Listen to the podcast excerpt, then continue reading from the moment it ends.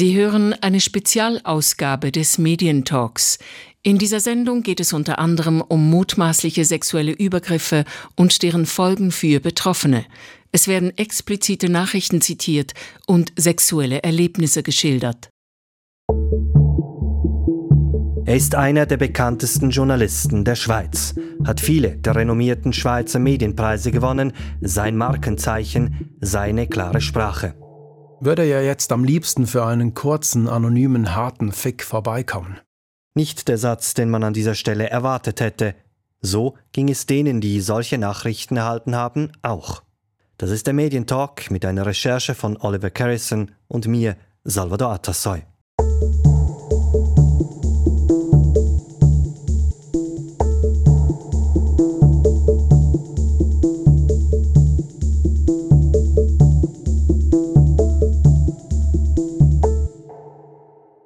Vorab, wir haben über Monate an dieser Geschichte gearbeitet, diskutiert, abgewogen, verworfen und wir haben Entscheidungen getroffen, die wir transparent machen möchten.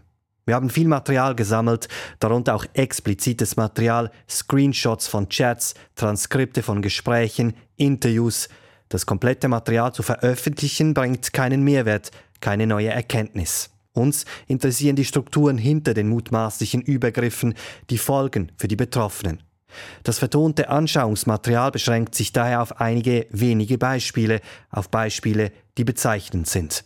Und wir konzentrieren uns auf die Frage, warum sich die Betroffenen in all den Jahren nicht bei den Vorgesetzten gemeldet haben, warum sie bisher auf eine Anzeige verzichteten, denn eine solche lag bis Redaktionsschluss nicht vor. Es gilt die Unschuldsvermutung. Wir verzichten auch darauf, den Namen des Journalisten zu nennen. Wir sprechen von den Funktionen, den Redaktionen, den Zeiträumen. Die Namen der sechs Frauen, die hier ihre Erlebnisse schildern, sind uns bekannt. Auch sie werden nicht mit Namen genannt. Ihre Aussagen wurden von mehreren Sprecherinnen nachgesprochen. Die Frauen möchten anonym bleiben, weil sie Angst haben, weil sie sich schämen. Und wir lassen Expertinnen zu Wort kommen. Dafür haben wir ihnen Einblick in die Recherche gewährt. Alle Wortprotokolle und Screenshots von Chats ebenfalls anonymisiert. Die Expertinnen kennen also die konkreten Vorwürfe, sie kontextualisieren diese allgemein, die Einschätzungen ordnen sie ein und machen deutlich, wir sprechen von einem konkreten Fall, aber die Dimensionen könnten weit darüber hinausreichen. Worum geht es? Um ein angeblich offenes Geheimnis in der Medienbranche.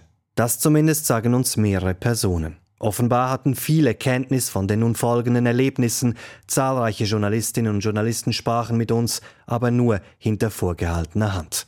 Warum? Denn eigentlich lag doch explizites Material längst auf dem Tisch.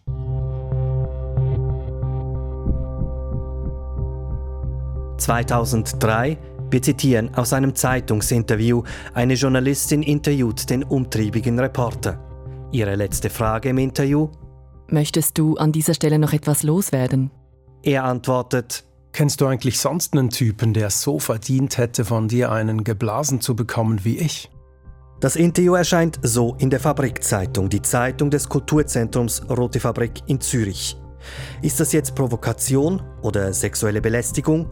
Und wie konnte es so weit kommen, dass diesem Journalisten heute sechs Frauen übergriffiges Verhalten vorwerfen? Beginnen wir vorne. Kapitel 1 Ein Journalist, der sich an nichts halten muss. Seine Ausbildung absolvierte er am Medienausbildungszentrum Matz in Luzern. Stolz ist man dort, als der ehemalige zum ersten Mal einen renommierten Preis gewinnt. Er glänzt mit einer brisanten Reportage. Eine Textform, in der er später immer wieder brillieren wird. Er schreibt zu dieser Zeit für die linke Wochenzeitung WOTS. Wieder. Dazwischen liegt ein Abstecher zum Magazin des Tagesanzeigers. Er hat auch Bücher geschrieben, mehrere. Eins wurde im Spiegel rezensiert. Man kennt ihn jetzt, auch international. Er ist streitbar und gefürchtet als Investigativjournalist. Ihn umgibt ein Mythos. Wir haben zu ihm aufgeschaut. Das sagt eine ehemalige Mitarbeiterin. Er ist der Krasse, the Special Guy. Er muss sich an nichts halten. Er kommt nicht an Sitzungen, wenn er nicht will. Er ist too cool for school. Das eine andere. Wir haben zahlreiche Gespräche geführt. Viele Schilderungen gleichen sich, wiederholen sich. Ein gefeierter Reporter, einer, der sich mit den Mächtigen anlegt, kritische Porträts schreibt, unbequeme Recherchen veröffentlicht, einer, der auch in sozialen Medien Initiative ergreift und Haltung zeigt, der große Geschichten anreißt, dranbleibt, durchzieht, einer, der keine Angst hat.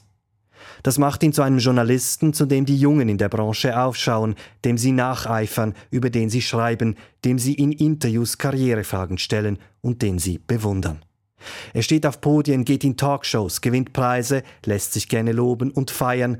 Auf der anderen Seite teilt er gerne aus. Bei öffentlichen Auftritten ist er ein Garant für Konfrontation. Er verdreht die Augen, stellt bloß. Er gibt sich als einer, der sich an nichts halten muss, nicht an Termine, nicht an Regeln. Glorifizierte Figuren, das ist kein Einzelfall im Journalismus. Die Medienhäuser setzen auf markante Persönlichkeiten, weil sie auf sie angewiesen sind. Das sagt Silke Fürst. Sie forscht am Institut für Kommunikationswissenschaften und Medienforschung der Universität Zürich. Einzelne Personen, große Journalisten und Journalistinnen sind besonders wichtig für die Medienmarke, für die Wiedererkennbarkeit, für die Autorität des jeweiligen Medienhauses.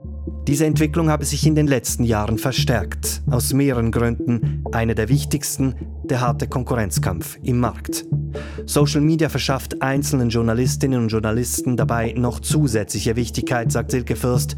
Die Forschung zeige, dass es im Journalismus je länger, desto mehr darum gehe, dass einzelne Personen hervorstechen und deren Reputation sich gewissermaßen auf die ganze Redaktion überträgt und die sozusagen so ein Sichtbarkeitsanker sind für die Redaktion. Wiedererkennbarkeit und Sichtbarkeit also. Renommierte Journalistinnen und Journalisten sollen beides leisten. Der Effekt eine Art Personenkult. Was sind das für Personen, die sich als Aushängeschilde hervortun? Wer wird für talentiert befunden? Wer anerkannt? Und wer ausgezeichnet. Prestige sei im Journalismus klar verteilt, sagt die Forscherin Silke Fürst. Zwar nehme die Routinearbeit auf Redaktionen zu, Produzentinnen, Suchmaschinenoptimierer und Lektorinnen leisten im Hintergrund wichtige Arbeit. Doch breite Anerkennung erhalte vor allem, wer investigativ arbeite, dessen Name unter den großen Geschichten steht, denn investigatives Arbeiten gehöre zur Kernidentität des Journalismus. Besonders damit unterstreichen Journalistinnen und Journalisten, wie wichtig ihre Arbeit für die Gesellschaft sei. Und wie kommt man an diese großen Geschichten? Dafür brauche es Freiräume, zeitliche und inhaltliche. Publizistische Freiheiten sind auf Redaktionen ein zentrales Gut, sagt die Medienforscherin Silke Fürst, denn erst über die Freiräume gelange man an die großen Geschichten, die Anerkennung bringen, zu einem guten Ruf, zu Branchenpreisen und damit wiederum zu neuen großen Geschichten. Je mehr man einmal diese Freiheiten eingeräumt bekommt und sich da unter Beweis stellen kann und mit großen Geschichten auch von anderen Kolleginnen in der Branche wahrgenommen wird, desto mehr baut man sich nach für nach einen Ruf auf, der zu weiteren Freiheiten führt. Personenkult und Freiräume kennzeichnen die Machtstrukturen in Redaktionen. Sie bedingen einander. Wer neu im Journalismus ist, verfügt weder über das eine noch das andere umso wichtiger ist es für Berufseinsteigende entdeckt und unterstützt zu werden und so Selbstfreiheiten zu erhalten. Kapitel 2 Die Besten der Schweiz 2017 die Schweizer Medienhäuser stehen unter Druck, die Werbeeinnahmen in der Branche sinken, Stellen werden abgebaut, Redaktionen werden zentralisiert. Überall Nein, nicht überall. Mittels Crowdfunding realisiert eine Gruppe von sechs Leuten ihre Vision eines unabhängigen Magazins für Qualitätsjournalismus. Rund dreieinhalb Millionen Franken kommen zusammen. Im Januar 2018 startet die Republik. Ein Online-Magazin. Man will den Journalismus neu erfinden. Das war mein größter Traum, damit zu arbeiten. Ich habe wirklich aufgeschaut zu diesen Journalisten. Das sind die Besten der Schweiz. Da wollte ich mitmachen sagt eine ehemalige Mitarbeiterin. Ich habe alles gegeben, um ein Teil des Teams zu sein. Ich habe durchgearbeitet, hin und wieder auch in der Redaktion übernachtet. Wenige Monate nach der Gründung gelingt dem jungen Online-Magazin ein Coup. Der mehrfach preisgekrönte Reporter wird Teil des Teams. Er war schon Thema, bevor er angefangen hatte.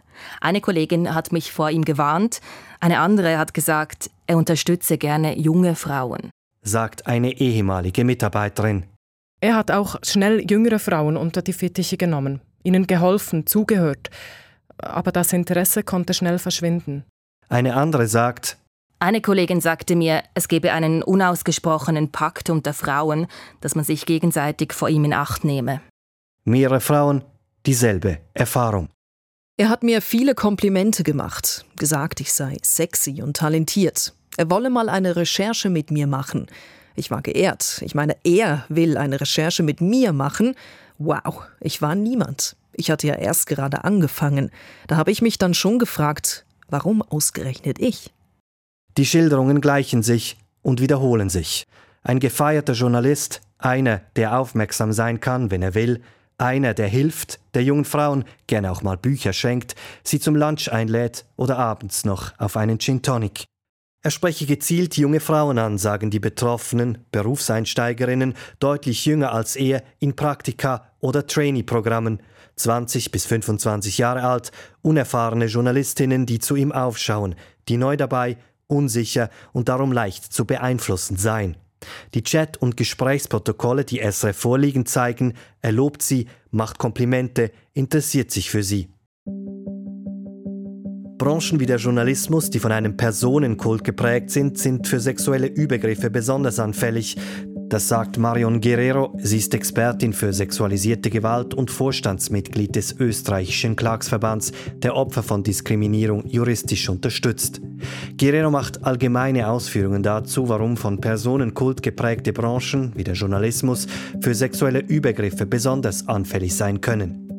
Guerrero spricht von einem sogenannten Genie-Mythos. Heißt, eine Person wird bewundert, weil sie fachlich Regeln bricht und so Originelles schafft. Überrascht. Das Umfeld gutiert das, gewährt eine Sonderbehandlung und zusätzliche Freiheiten.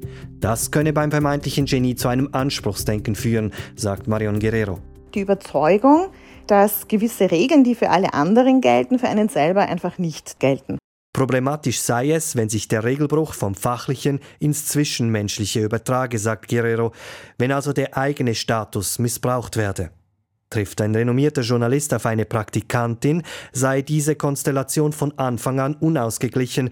Das zu reflektieren liege in der Verantwortung der mächtigeren Person, in unserem Fall also beim renommierten Journalisten, nicht bei der Praktikantin, sagt sie. Tatsächlich aber geschehe in diesem Verhältnis oft gerade das Gegenteil. Berufseinsteigende müssen sich darum schützen. Vor Übergriffen, die sich mit Schmeicheleien und Aufmerksamkeiten anbahnen und mit der vermeintlichen Aussicht darauf, einen Mentor gewonnen zu haben. Das wird dann ganz klar eingesetzt, um Komplimente zu machen, zu sagen, hey, ich, der große Zampano, finde dich mitschwingt, du kleine bis jetzt noch unbedeutende Person, total super. Das alleine sollte dir eigentlich jetzt schon das Herz höher schlagen lassen. Sexuelle Annäherungsversuche können gerade Berufseinsteigende in eine erdrückende Situation bringen, sagt Marion Guerrero, denn unumgänglich spielten entscheidende Karrierefragen mit. Ein einfaches Nein werde dadurch erschwert das ist ja auch mit realen Gefahren verbunden und mit einem realen Risiko verbunden. Da kommen dann vielleicht Gedanken hinzu wie, gut, jetzt habe ich schon Ja gesagt, darf ich jetzt überhaupt noch Nein sagen? Oder was werden die anderen denken? Und diese Mechanismen werden aber auch oft von Tätern sehr stark ausgenützt. Dass sie nämlich genau diese Argumentation dann auch bringen, sagen, naja, du wolltest ja mit mir auf ein Getränk gehen und jetzt auf einmal willst du nicht mehr. Was hast du denn gedacht, das passiert? Während Betroffene Risiken abwägen müssen, würden Täter oft geschützt, sagt Marion Guerrero. Darin zeige sich das strukturelle Problem. Wird ein Genie-Mythos hochgehalten, deutet das Umfeld reale Taten gerne um, schaue weg oder verharmlose. Eine gewisse Verschrobenheit gehöre nun mal zum vermeintlichen Genie. Diese Verklärung lässt Betroffene alleine, sagt Guerrero, und sie verzerrt die Wahrnehmung der Täter. Viele Täter nehmen sich nicht als solche wahr. Die denken sich ja nicht, ach, heute mache ich mal wieder einen Übergriff, sondern die sind dann auch oft tatsächlich ganz ehrlich konsterniert, wenn man sie damit konfrontiert, dass das, was sie getan haben, nicht in Ordnung ist. Doch Naivität sei keine Entschuldigung, sagt Marion Guerrero. Übergriffiges Verhalten müsse jenen zugeschrieben werden, die es begehen und stützen. Es handelt sich hier eben nicht um ein Problem, das Frauen, oft auch junge Frauen, oft auch Berufsanfängerinnen und so weiter, das an denen dran haftet. Das ist kein Problem der Praktikantinnen, sondern es ist ein Problem der Entscheidungsträger und Entscheidungsträgerinnen. Es ist ein Problem der Struktur, die vorherrscht und es ist natürlich auf jeden Fall und zuallererst ein Problem der Täter. Kapitel 3 Sex und Drogen Sowohl bei der WOTS wie auch bei der Republik soll es also angeblich zu sexueller Belästigung gekommen sein. Er hat mich mit Komplimenten überschüttet, mir geschmeichelt. Er sagte mir, ich sei sexy, intelligent. Er wolle mich privat treffen, sagt eine Journalistin. Beim ersten Treffen waren wir dann rasch beim Thema Drogen. Er meinte, wir sollten zusammen koksen, dann Sex zum Runterkommen. Andere Frauen beschreiben ähnliche Treffen, Ausgangspunkt sei das Verhalten des Reporters auf der Redaktion. Er hat mir viel Aufmerksamkeit gezeigt, war doppeldeutig in seinen Aussagen. Er hat mir Bücher geschenkt, sagt eine ehemalige Mitarbeiterin. Dann hat er mich zum Lunch ausgeführt. Ich dachte, wir könnten Freunde sein. Später habe ich dann sehr explizite Nachrichten erhalten, Sexfantasien und so. Ich wusste nicht, wie ich damit umgehen soll. Auch andere ehemalige Mitarbeiterinnen berichten von expliziten Chatnachrichten. Ein Beispiel. Und ich stelle mir vor, wie wir uns küssen, ich deine Brüste, und du dich dann hinkniest und bläst mit deinen crazy Lippen, und ich dann in dich eindringe mit meinem krass harten Schwanz. Es gibt viele solcher Nachrichten. Die beschriebene Sexualität ist hart, manchmal auch mit Gewalt und Erniedrigung verbunden. Immer wieder geht es um Drogenkonsum, dann wieder um Sex, dann um Sex mit Drogen. In den uns vorliegenden Chatverläufen reagieren manche Frauen ablehnend. Alter, chills. Andere ignorieren die Nachrichten, lenken ab oder sie antworten ausweichend und trotzdem macht er weiter, immer wieder. Ich studierte zum Beispiel daran herum, dass ich einfach keine Erfahrung habe. Ich hatte noch nie in meinem Leben ein Tinder-Profil und hatte etwa noch nie ein Dickpick bekommen. Ich dachte, vielleicht bin ich einfach eine Mimose. Eine andere junge Frau sagt, ich hatte keine Erfahrung mit Kokain. Ich wollte cool sein. Ich habe mitgemacht, weil ich dachte, das gehört dazu. So sei das. Die Schilderungen gleichen sich und wiederholen sich. Ein bekannter Journalist überschreitet mutmaßlich Grenzen, wird zudringlich, schreibt, oft gegen den Willen der Kolleginnen, Nachrichten mit expliziten Sexszenen. Auch im Büro kommt es zu unangenehmen Begegnungen. Er stand immer wieder an meinem Tisch und nahm irgendwas in die Hände. Ein Stift oder da wieder. Und es kam mir so vor, als würde er dabei seine Genitalien auf meiner Augenhöhe platzieren. Die Journalistinnen schildern Szenen auf Redaktionen, sprechen rückblickend von Belästigung, Gleichzeitig sei es damals zu privaten Treffen gekommen, in Bars, Cafés, offenbar auch beim Journalisten zu Hause. Es sind einvernehmliche Treffen. Eine der Frauen sagt, bei einem dieser Treffen vor knapp drei Jahren sei es zu einem massiven sexuellen Übergriff durch den Reporter gekommen, ein Vorwurf, den der Reporter später vehement zurückweisen wird. Die Frau verzichtete bisher auf eine Anzeige. Warum, haben wir sie gefragt. Sie sagt, aus Angst und weil sie die Momente nicht noch einmal durchleben wolle, nicht vor fremden Menschen, Polizistinnen oder Staatsanwälten, denen sie dann von diesen Momenten erzählen müsste und schon gar nicht im Beisein des betreffenden Journalisten. Mit dieser Angst ist die Betroffene nicht alleine. Die Forschung geht davon aus, dass generell nur ca. 20 Prozent aller Sexualdelikte in der Schweiz überhaupt angezeigt werden. Viele Opfer haben Angst, dass sie von der Justiz zurückgewiesen oder für die Tat mitverantwortlich gemacht werden und sie fürchten Racheakte der Tatperson. Kommt es zu einer Anzeige, dann gestaltet sich die Aufarbeitung des tatsächlich Geschehenen oft als schwierig. Warum? Wir haben bei Brigitte Tag nachgefragt. Sie ist Strafrechtsprofessorin an der Universität Zürich. Sie sagt, massive sexuelle Übergriffe sind häufig sogenannte Vier-Augen-Delikte, heißt, es steht Aussage gegen Aussage. Befragt werden Betroffene in der Rolle als Zeugin oder Zeuge oder als Auskunftsperson. Neben deren Aussagen und den Aussagen der beschuldigten Person fehlen andere Beweismittel für das Vorgefallene oft. Die beschuldigte Person und die Verteidigung dürfen grundsätzlich an sämtlichen Einvernahmen teilnehmen und Ergänzungsfragen stellen. Hinzu kommt, Betroffene müssen sich darauf einstellen, dass die Gerichtsverhandlung vor Publikum stattfindet. Gerichtsverhandlungen sind im Grundsatz öffentlich. In spezifischen Fällen, zum Beispiel zum Schutz des Opfers bei Sexualdelikten, kann die Öffentlichkeit allerdings ausgeschlossen werden. Was die Aufarbeitung für Opfer zusätzlich erschweren kann, die psychischen Folgen eines Sexualdelikts, zum Beispiel einer posttraumatischen Belastungsstörung oder eine depressive Symptomatik, auch das betont Brigitte Tag. Doch dazu später mehr.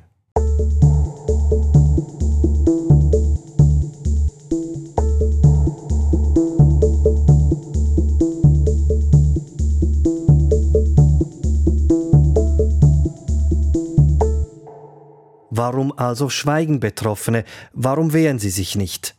Es sei ein Gefühl von Angst und Scham. Ich habe Angst vor ihm. Er hat mich manipuliert. Ich habe Angst, ich war eingeschüchtert. Ich habe das nie jemandem gesagt. Für Personen, die sexuelle Übergriffe erlebt haben, ist eine Aufarbeitung oft sehr belastend, sagt Rosmarie Barwinski. Sie ist Psychoanalytikerin, emeritierte Professorin und Leiterin des Schweizer Instituts für Psychotraumatologie. Denn, wie erwähnt, wer Anzeige erstattet, muss Aussagen machen, Details schildern. Durch diese Befragungen werden diese Erfahrungen reaktiviert. Sie sind wieder präsent.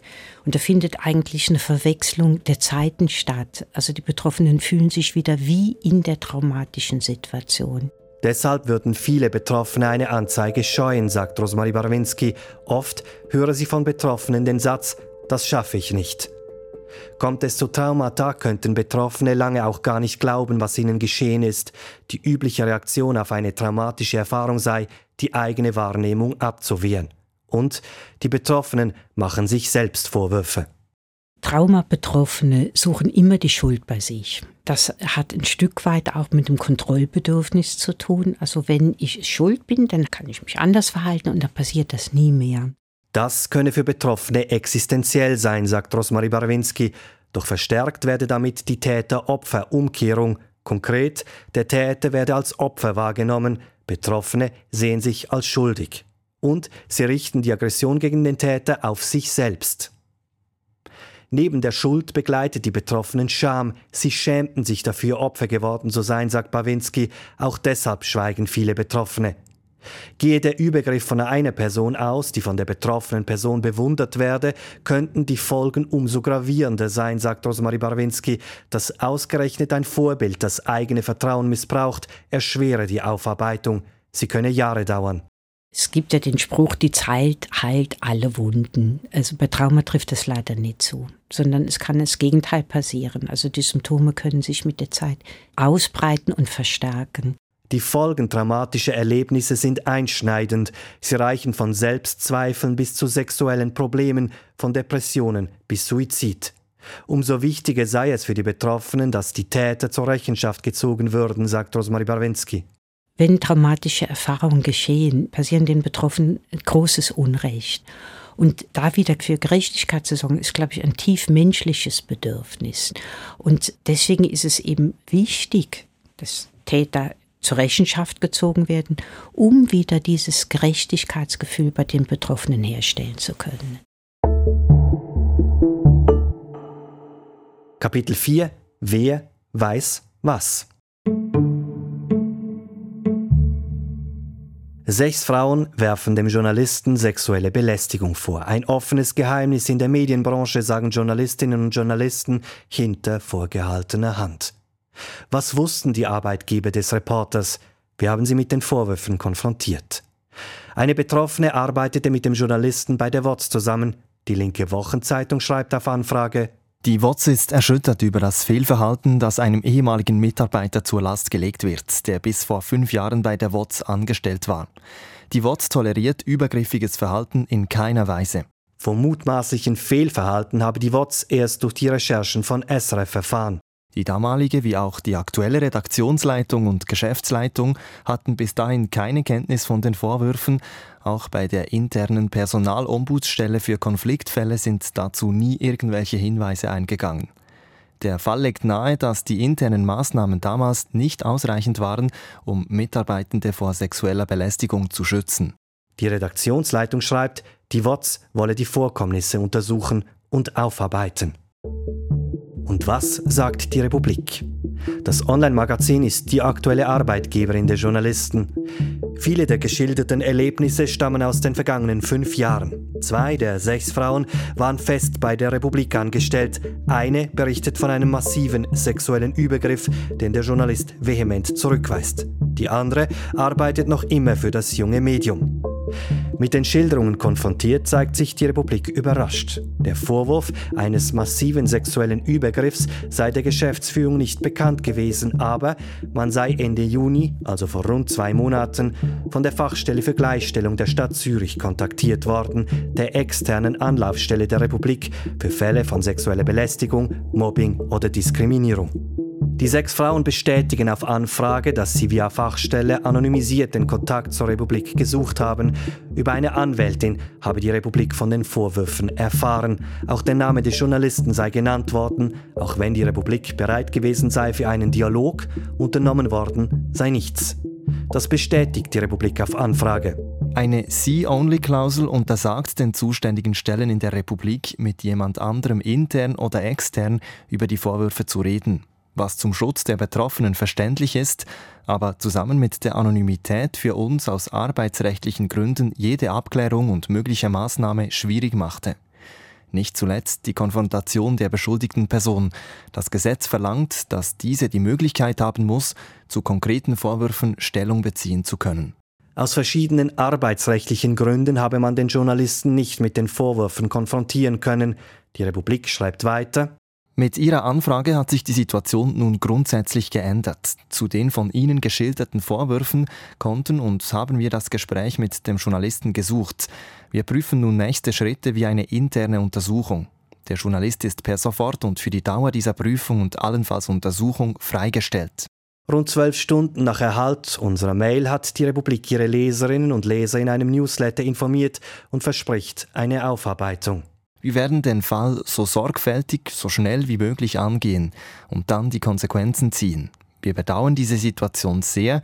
Es ist eine schlimme Zeit für alle Betroffenen. Ob es aber zu einer Untersuchung kommen wird, ist, Stand heute, weiter offen.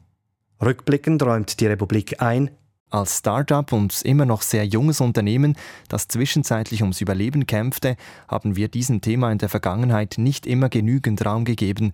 Das müssen wir besser machen. Kapitel 5 Was sagt der Journalist? Sechs Frauen haben uns ihre Erlebnisse erzählt. Sechs Frauen, die sich nicht gekannt haben und nichts miteinander zu tun hatten, schildern Erlebnisse, die sich ähneln. Alle sind Journalistinnen und alle zeigen auf den gleichen Journalisten. Was sagt er dazu? Wir haben ihn mit den Vorwürfen konfrontiert, ihn über unsere Arbeit informiert. Seine Antwort kam per Anwalt. Ich habe erstmals durch SRF von gegen mich erhobenen Vorwürfen erfahren. Diese liegen zum Teil offenbar sehr lange zurück. Es wurde gegen mich deswegen nie ein Strafverfahren geführt. Inzwischen hat aber meine Arbeitgeberin eine interne Untersuchung der Vorwürfe eingeleitet. Ich bitte um Verständnis, dass ich mich unter diesen Umständen dazu nicht öffentlich äußern möchte. Den Vorwurf eines massiven sexuellen Übergriffs weise ich jedoch vehement zurück. Damit endet diese Geschichte für uns. Sollte es zu einer Untersuchung kommen, geht sie weiter, zumindest für einen Teil der sechs, die diese Geschichte dann noch einmal erzählen müssten.